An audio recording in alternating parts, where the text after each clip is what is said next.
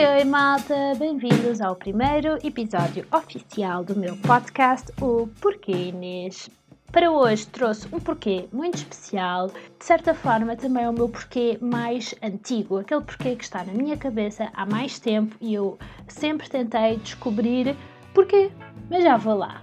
Este episódio vai ser sobre alcunhas. Todos nós temos alcunhas, têm de admitir. Temos diminutivos ou aquele nome mais ou menos carinhoso que os nossos familiares e amigos tanto gostam de nos chamar. Outros simplesmente ficaram associados ao seu apelido, porque na turma havia demasiados Joões ou demasiadas Anas e ficavas para sempre o Silva, a Ferreira. Acreditem, eu não tenho nada contra o meu apelido, mas eu não gostava nada quando me chamavam pelo apelido. Não sei explicar, é só assim, não gostava. Mas acreditem, aconteceu muitas vezes porque na década de 90 toda a Santa Rapariga que nasceu ficou com o nome Inês. Eu não sei o que é que aconteceu, foi uma falta de originalidade generalizada e agora não consigo andar na rua sem dar três passos e alguém ao longe chama Inês, eu toda contente vir-me porque acho que é para mim e depois obviamente não é e lá tenho de mexer no cabelo para fingir estava só a sacudir ou assim.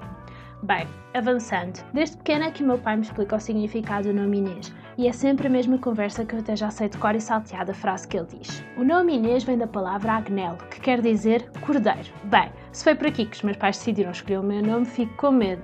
Eu, depois de uma rápida pesquisa, encontrei um blog bastante interessante que se chama Nomes e Mais Nomes. Um blog que, pelos vistos, o tema central são os nomes próprios. Bem, internet é mesmo um mundo, não é?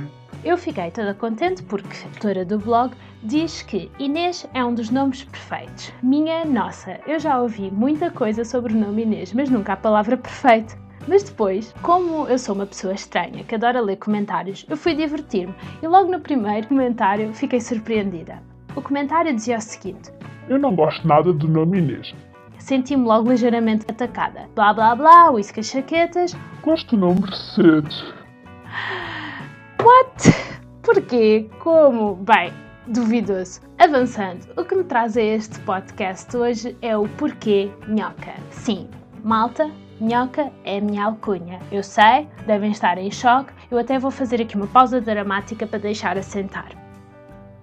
Pronto, já chega, senão é só estranho, que eu no fundo estou só à espera que o meu público fictício reaja e comente e na realidade isso não está a acontecer, não é? Mas sim, o meu pai conseguiu esta proeza de fazer com que o meu nome parecesse um som esquisito.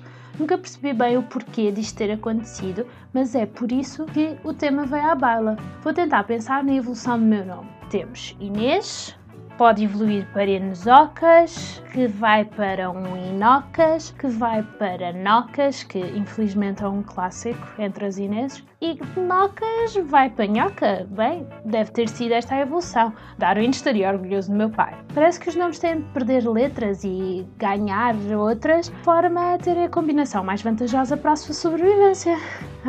piadas belgas. Bem, a pergunta lógica seguinte, e que está a passar pela cabeça certamente neste momento, é como é que sobreviveste com uma alcunha destas, Inês? Malta, é simples. Ninguém sabe. Pronto. Depois deste pode, bem, se calhar vão passar a saber, não é? Mas até aqui consegui que esta alcunha nunca saísse da minha família. Eu sempre batalhei e dizia que não gostava do meu nome, que rimava com ranhoca, mas no fundo deve ter sido meu pai que percebeu que o mundo não estava preparado para uma alcunha deste calibre. E assim ficou. Mas hoje posso dizer que aceito a minha alcunha. Pelo menos é original. E posso dizer que sou manhoca com orgulho. Bem, Agora, se alguém que não seja da minha família nuclear me chama nhoca, aí vou ter de aplicar um murro, sabem? Daqueles que doem um bocadinho. Mas pronto, já ficam avisados. E depois não venham dizer que é violência, tá bem? Se quiserem, podem fazer como os meus amigos que me chamam Inês. Sabem como é? Inês é um nome tão comprido que dá demasiado trabalho dizer o I. Porquê questionar? As alcunhas são assim. Espero que tenham conseguido respirar. Até ao próximo episódio. Bye bye, vou me divertir. Uh, uh. Não, não, não vais resistir.